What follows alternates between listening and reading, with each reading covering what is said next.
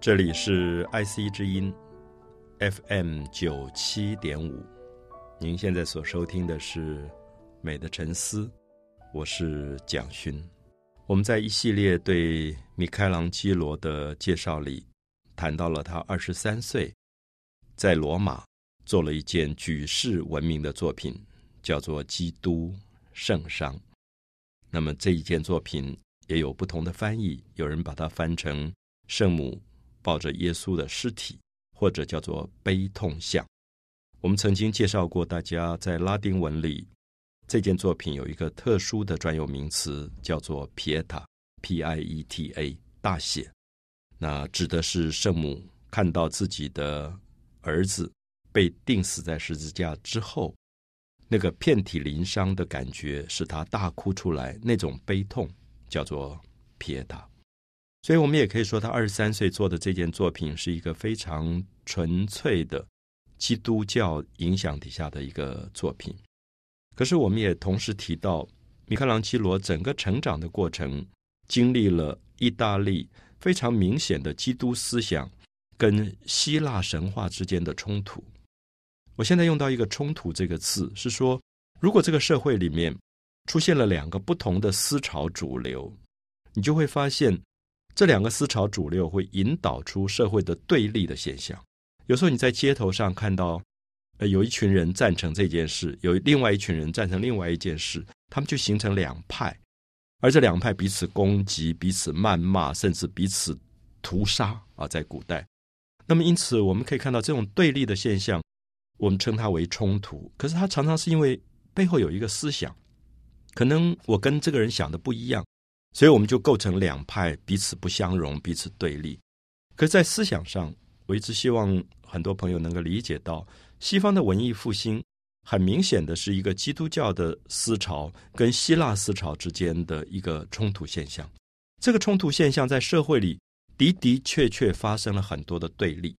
比如说，我们下面就要提到一个。很重要的事件，可能一般的朋友会比较不熟的，叫做萨弗纳罗拉事件啊，萨弗纳罗拉这个事件。萨弗纳罗拉是谁啊？这个名字有点长，大家有一点不好记。在当时有一个修道士，修道士是说他可能在一个天主教的系统当中，他作为一个苦修教派的一个信仰者，他每天读圣经，读耶稣的道理。他每天提醒自己，人活着应该为着他的信仰去做最大的坚持，做最大的牺牲，就像耶稣钉死在十字架上一样。可是萨弗纳罗拉，如果我们从这个背景来讲他，我们可以说他是一个百分之百纯粹的信仰者。我记得到意大利时候，我特别到了圣马可修道院，这个修道院就是当年萨弗纳罗拉做这个地方的院长。那他们是属于多米尼加修会的啊，我想这些部分可能有很多朋友听起来会有一点不容易懂。就是说，我们常常讲说，佛教里面有所谓的华严宗啊、净土宗啊、禅宗，就他都信仰佛教，可是他可能有不同的教派。那其实天主教、基督教也有不同的教派。就像我想在台湾很多朋友也知道，基督教可能有所谓长老会、有耶稣会，它有不同的。就是说，他自己坚持的信仰里面的一些小的细节。那多明尼加修会他们就当时非常强调苦修，强调苦修，强调对于基督要做百分之百的奉献。所以，因此，这个沙弗纳罗拉作为一个信仰的绝对者，其实我们很尊敬他，我们也觉得他没有错。可是，问题是说，他的行为变成一个绝对性的时候，就发生了可能让我们。值得再思考的问题。好，我下面举一些例子。这个萨弗纳罗拉就常常站在翡冷翠的街头，可能摆一个木箱，然后就站在箱子上，然后就跟过路的人说：“你们要忏悔，你们要低头祷告，因为你们犯了罪。那基督曾经钉死在十字架上救了我们。那如果你们不忏悔，那你们将来会受到很大的惩罚。”那他这样讲的原因，是因为他觉得当时的翡冷翠这个城市。很多人已经不坚持基督的信仰，因为我们知道当时的像很多的银行家、很多的商业企业起来了。那银行家企业当他们发了财、赚了钱之后，他们是追求比较感官上的某一种喜悦的，或者说，我们前面也提到说，梅迪奇家族啊，梅迪奇家族就是一个银行家，也是一个企业家。那他们发了财之后，他们就觉得基督教的信仰是比较刻苦的。圣经里面其实有一句话，可能大家都听过，他说：“富有的人、有钱的人进天堂，是比骆驼穿过针眼还要难的。”我想，耶稣讲这些话，在当时有他一定的背景，因为当时罗马的贵族这些有钱的人，有一点酒池肉林，然后再放纵感官欲望，大吃大喝，然后社会上老百姓就已经穷得快饿死了。所以他讲这个话，我觉得是对的，因为他当时讲说，如果你们认为死后有天堂，那这些有钱的人这样穷奢极侈，他们进天堂是比骆驼穿过针眼还要难。那他其实是希望。给大家一个教训，就是说，你光讲道理没有用，你应该在这个社会里能够帮助最多的人。那最大的爱，能够把你的财富跟别人分享。如果你看到一个路边的人快要饿死了，而你对他毫无感觉，那这个人还要谈进天堂，那耶稣觉得这是不可能的事情。所以我觉得他讲这个话有他当时一定的背景，因为他在布道，他在传教的过程，他说穷人有福了。受压迫的人有福了，因为当时以色列是一个被罗马帝国压迫的国家，所以他会跟这些穷苦的路边的老百姓讲这个话。所以我们看到萨夫纳罗拉等于是在这个信仰里面去坚持了一个很绝对的角色，所以我们就知道说，大概在米开朗基罗长大的过程当中，在翡冷翠这个城市，一方面经济在发展。社会整个越来越富有，开始出现了很多享乐的东西，可同时就有很多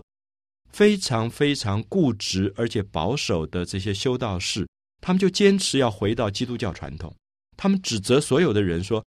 好像你多吃一块肉就是犯罪，那你应该要完全遵守耶稣的戒律，应该如何如何。”可是我们就会发现这里面出现了两难。这个两难是说，经济的发展本身富有了之后。人是不是可以穿好一点的衣服，吃的好一点，住好一点的房子？可是原来的中世纪的基督教传统是说，你住好房子是犯罪，你穿太华丽的衣服也是犯罪，你吃的太好也是犯罪。所以因此就产生了一种冲突。所以我们今天很希望能够在米开朗基罗大概二十几岁的时候谈一个对他发生了极大影响力的人，就是萨夫纳罗拉。下面我们要继续谈萨夫纳罗拉的故事，因为充满了。各种惊险的传奇，就这个人是文艺复兴最惊人的一个传奇。他曾经政变夺权，他曾经打败梅第奇家族，可是最后他又被活活烧死。那因此，米开朗基罗跟这个人有非常密切的关系。那我们也应该在米开朗基罗的传记介绍里，一定要厘清有关于萨夫纳罗拉的这个事件。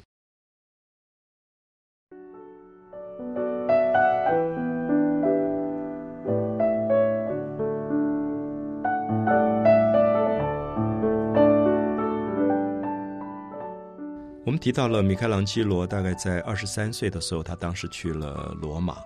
那在罗马接受教皇的委托，做了他最有名的《基督圣殇》这件伟大的作品。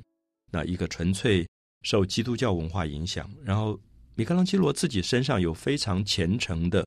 对基督的信仰啊，我想这个部分是不必怀疑的啊，他经常。谈到他对基督的崇拜，他对基督的信仰，他也经常觉得他自己要承担基督所承担的苦难。可是我们不要忘记，一个人在成长的过程，他所受到的教育是非常多面的。米开朗基罗在年轻的时候就看到有一个瘦瘦的、穿着很破破烂烂的一个出家人，就是萨夫纳罗拉，常常大声的在指责路人说：“你们要忏悔。”你们在犯罪，你们吃这么好，你们穿这么好，你忘掉了基督的信仰是什么？那应该要过一个清贫的生活，因为清贫的生活才是修行的主题。那米开朗基罗在所有的众人当中，他也听到了这个声音。我们看到当时街头上一定有不同的反应，有的人觉得这个人是神经病，就是如果我们今天在马路上。啊，可能在一个很繁华的都市的街头，那你忽然看到有一个人在指责大家说：“你们要下地狱，你们不好好的悔改。”我想很多人会很讨厌这个人，会觉得好啰嗦。哦。我们去唱卡拉 OK，他干嘛要骂我们，要指责我们？一定会有这样的人。可是米开朗基罗很特别，米开朗基罗在年轻的时候，他受到这个人很大的感染。他在他的一些杂记里面提到，他说萨弗纳罗拉的声音让他觉得好像是天上传来的声音。他觉得声音里面有一种坚定，声音里面有一种信仰的伟大，所以他很被他感动。我不知道大家可不可以了解这样的意思，就是说，有时候我们碰到一个很严厉的信仰者，虽然我做不到他要我做的，可是我还是很尊敬他。就是我有一些朋友，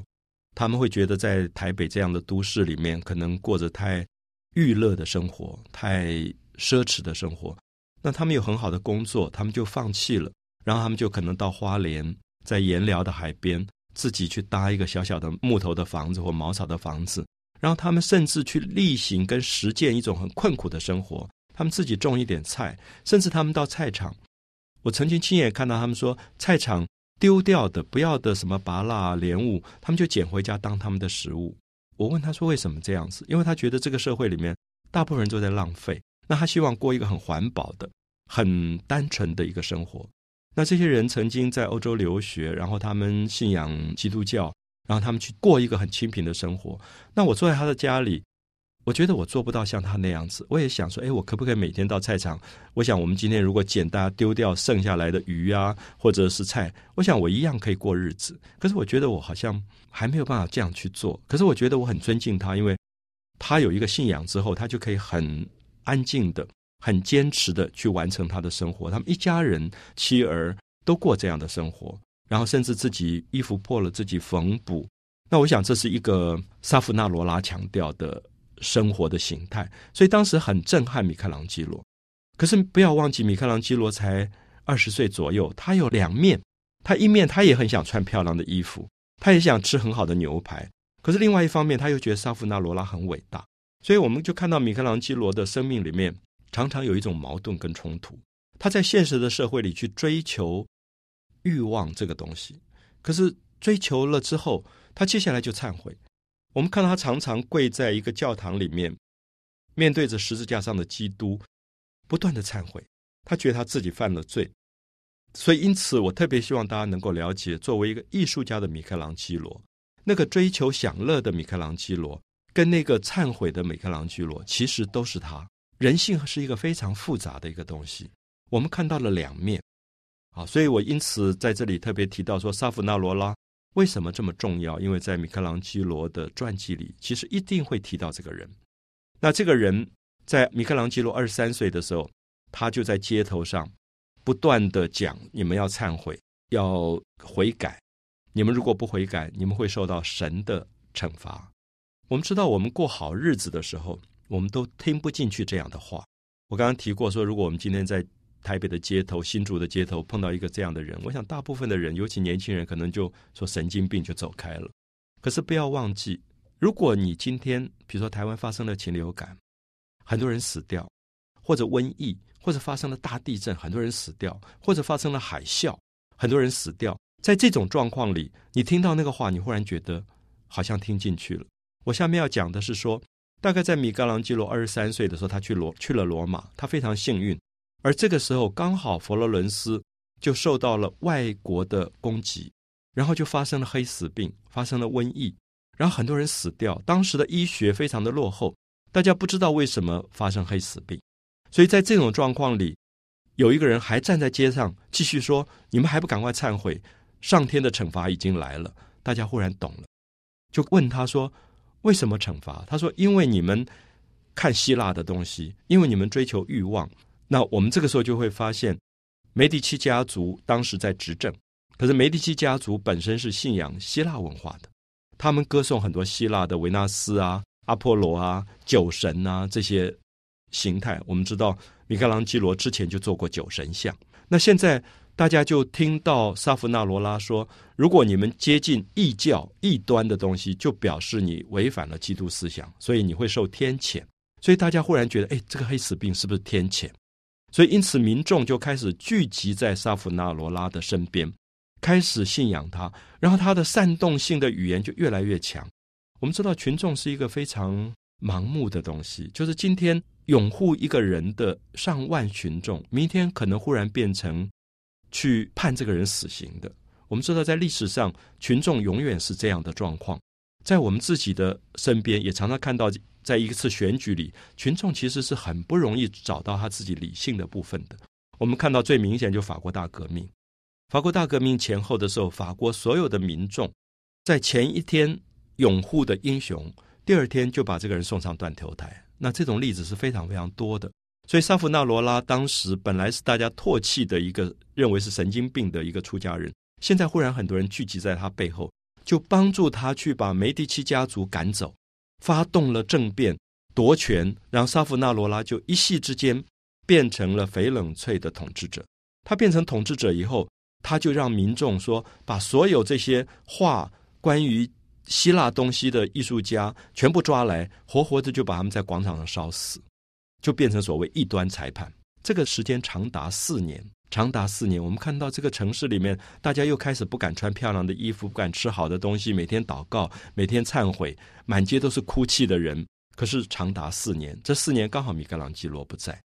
他在罗马。可是他听到他自己的故乡发生了这样的政变，发生了这种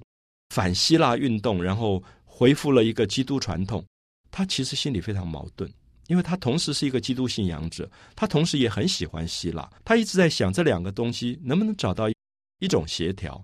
那下面我们就要看到说，米开朗基罗在二十六岁回到他的故乡的时候，究竟发生了什么样的事？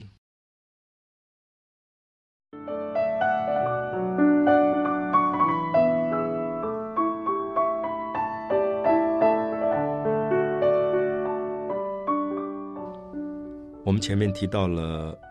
米开朗基罗二十三岁到二十六岁之间。啊，大概差不多四年左右的时间，他在罗马，然后他的故乡翡冷翠发生了一个巨大的历史事件，我们叫做萨弗纳罗拉事件。萨弗纳罗拉这个出家的修道僧，强调苦修，强调苦行，强调你要穿最破烂的衣服，吃最坏的食物，甚至每天在基督的像的面前拿鞭子鞭打自己。我想，我们知道，一直到现在，基督教会里还有这一类的教派，因为他们觉得鞭打自己，让自己身体上的痛，提醒自己能够去真正效法耶稣所受的苦。那可能大家读到像丹布朗的这个小说《达文西密码》里，有一个叫做主业会，他们就会有一种苦修带，一个皮带绷在大腿上，那里面有刺的，每天会把大腿的肉刺着，痛得不得了，每天要拉紧一格。那我想，这些五百年前存在，现在也还存在，因为很多人会希望用肉体的痛来对抗心灵上的空虚，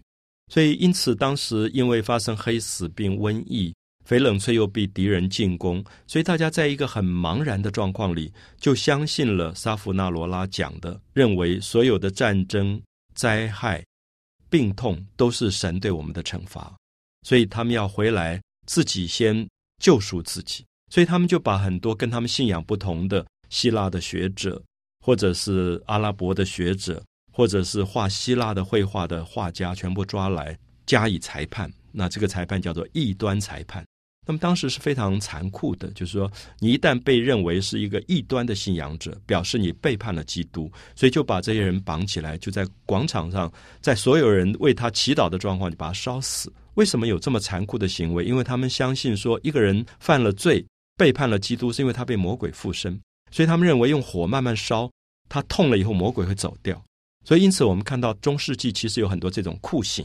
啊这一类的酷刑。所以萨夫纳罗拉，我们原来讲说他可能并没有错，他的信仰并没有不对。可是因为一个信仰变成绝对，变成绝对的意思是你不能再包容他人的不同的思想的时候，他就会出现一种残酷性，这是我们很难理解的啊。就是我们今天看到以色列。犹太民族对待巴勒斯坦的回教徒，回教徒对待以色列的基督徒，犹太教的教徒都在用很残酷的方法。我们有时候很难理解，信仰不同为什么不能够包容？那么，因此当时米开朗基罗对这样的一个现象，他才二十几岁，一定感同身受。他一直觉得，为什么我们在信仰里不能找到一个彼此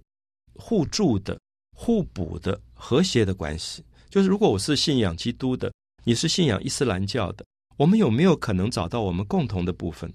伊斯兰教里面有先知，基督教也有先知，那这些先知都在谈爱或谈和平，那他也许并没有那么大的差距。所以，因此，我想在这里我们会提醒我们自己，如何使自己作为一个健康的信仰者。一个健康的信仰者，基本上是不会排斥他人的信仰，一定是包容他人的信仰的。所以，因此，我们看到米开朗基罗在当时听到故乡发生这样的事情，他一定觉得很痛苦，甚至他也会想。如果他那个时候不在罗马，而在翡冷翠，他会不会被抓去做异端裁判？因为大家知道，米开朗基罗在十九岁时候刻过酒神像，酒神是希腊的东西，并不是基督教的东西，所以他自己也很恐慌，说他是不是犯罪了？所以这个长达四年的异端裁判，到最后弄得全城都变成一种好像文化大革命一样，然后人都在斗争另外一个人，所以我们知道。梅迪奇家族这时候被赶走了，认为梅迪奇家族是领导大家犯罪的家族，所以被赶走了，流亡在外面。可四年之后，我们会发现很有趣，原来拥护萨夫纳罗拉的群众自己开始受不了了。他们觉得每天要穿的破破烂烂，每天要这样捶胸顿足，每天还要鞭打自己，他们也受不了。他们就觉得萨夫纳罗拉到底是不是被魔鬼附附身了？所以他们就有一天忽然发动了政变。这些原来拥护他的群众背叛了他，就把沙夫纳罗拉抓起来，然后给他异端裁判，然后把他活活烧死在他烧死别人的地方。所以我记得我到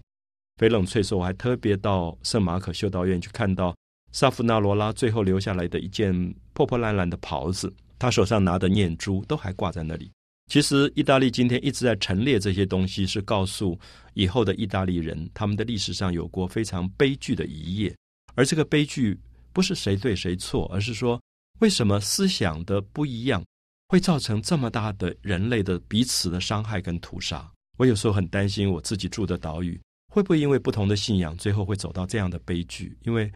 人究竟能不能彼此倾听他人的声音？虽然跟我不一样，可是我尊重他的声音，是不是一件非常重要的素养？所以，因此，我想这件事情过了之后，梅迪奇家族重新被请回来，重新执政。米开朗基罗回来了，然后重新执政的梅迪奇家族的领袖看到残破的家园，看到这么多艺术家被迫害、屠杀而死，他们觉得他们重新执政应该要提出执政的理想。他们觉得翡冷翠经历了这么大的灾难，那现在能不能在市政府的门口放一个非常漂亮的像？这个像要代表佛罗伦斯翡冷翠的勇敢、正义、是非观念以及健康。所以他们就想，他们要做一件大卫。那米开朗基罗就受到了这个委托，说：“你可不可以帮我们做一件公共艺术？这个公共艺术不是放在博物馆的。”是放在市政府门口的，而且一放可能放一两百年的。那这这个像，永远要鼓励我们走向一个比较年轻、健康、正义的一个样貌。这件作品就是米开朗基罗二十六岁所做的非常伟大的一件作品《大卫》。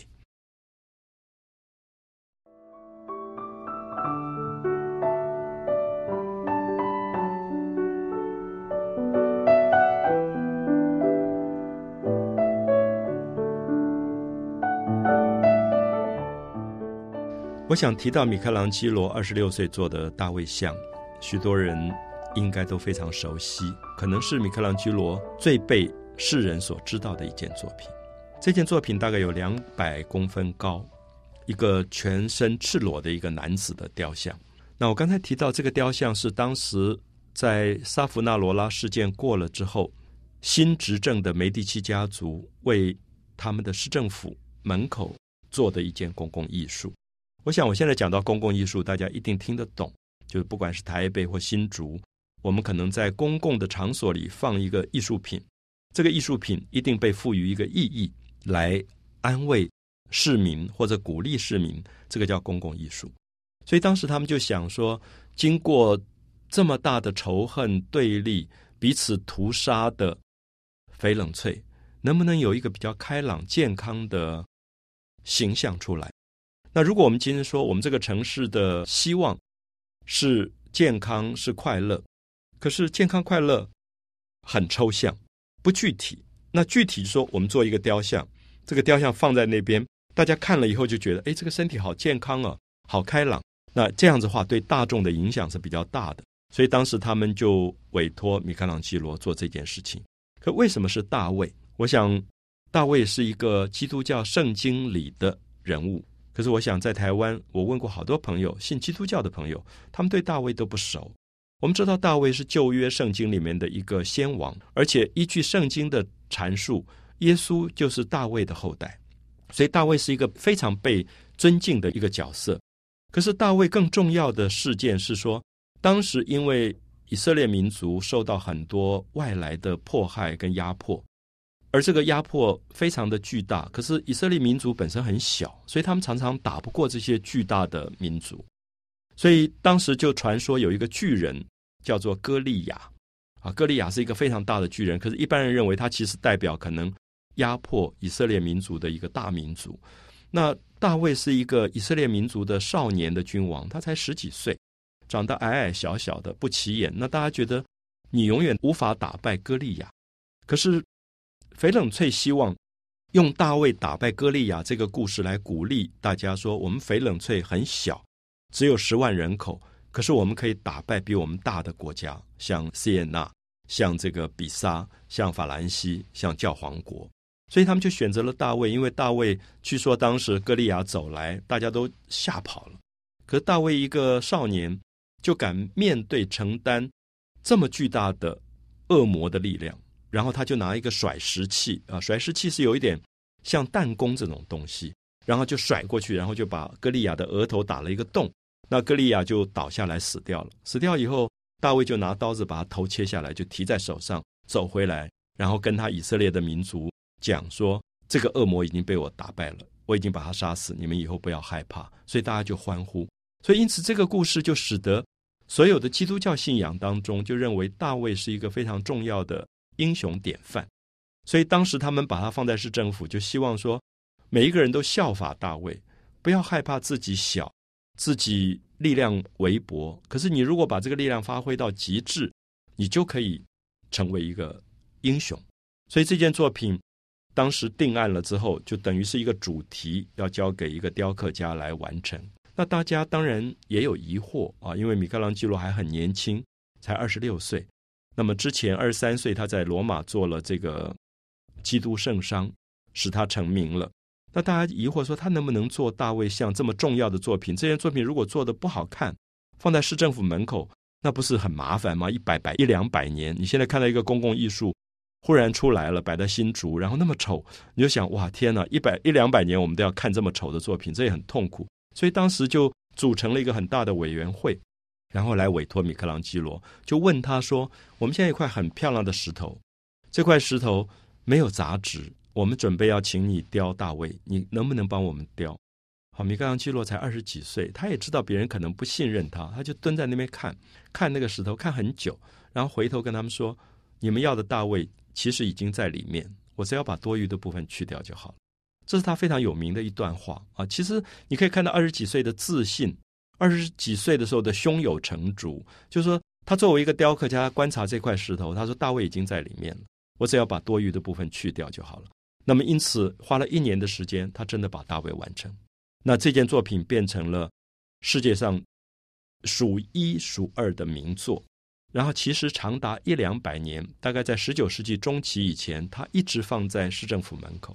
那后来发现说风吹日晒，那这件作品是这么伟大的杰作，怕它受到损害，而且观光客就在旁边走来走去，摸它，跟它拍照。那么，因此他们就决定要把它移到。学术院美术馆，所以他现在在翡冷翠的学术院美术馆。可是，在原来放他的地方放了一个复制品。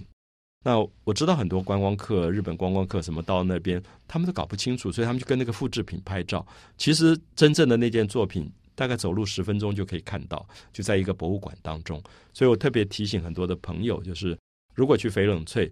你要特别注意有两个大卫，一个是真的米开朗基罗做的，一个是后来复制的。那在广场。所以，因此你要真正找到那个对的大卫，你才会看到它精彩在哪里。你会看到这件作品长期以来长达数百年，放在一个市政府的广场上，所有走过的市民都受到他的感动。我这样形容吧。我们今天到学校去读书，要读一个教科书。可是我觉得大卫像是最伟大的教科书，因为所有的孩子，不管你去不去学校，你都会看到他。你走过他，你会觉得，哎，他站得这么稳定，他肩膀这么宽，他的眼睛这么有神。然后你就会鼓励自己说，我也要像大卫一样活得很健康，非常的有勇气去面对生活。呃，我觉得跟很多朋友说，我在佛罗伦斯看到这个大卫像。我都很盼望说，我自己住的城市市政府门口也有这样一个像。这个像告诉我什么叫做健康，什么叫做美丽，什么叫做尊敬，因为它是一个很具体告诉我们身体存在的意义与价值。那我觉得我们因为读了太多的书，书都是抽象的理论，我们缺乏一个身体上的美的鼓励。所以有时候我会觉得，为什么我们的年轻人没有大卫那么好看？会不会是因为他们？在现实里，其实他们根本看不到一个这么好的典范，他们看的就是可能综艺节目里面其实蛮难看的一些一些范本，那我觉得很负面的范本。可是如果他们从小长大看到是大卫，他们自然会有发亮的眼神，他们会有宽阔的肩膀，他们会有有力的双腿，他们才会美丽起来啊！我想，呃，我们在下一个单元就要跟大家很仔细的讲二十六岁米格朗基罗这件举世闻名的杰作。大卫像，美的沉思。我是蒋勋。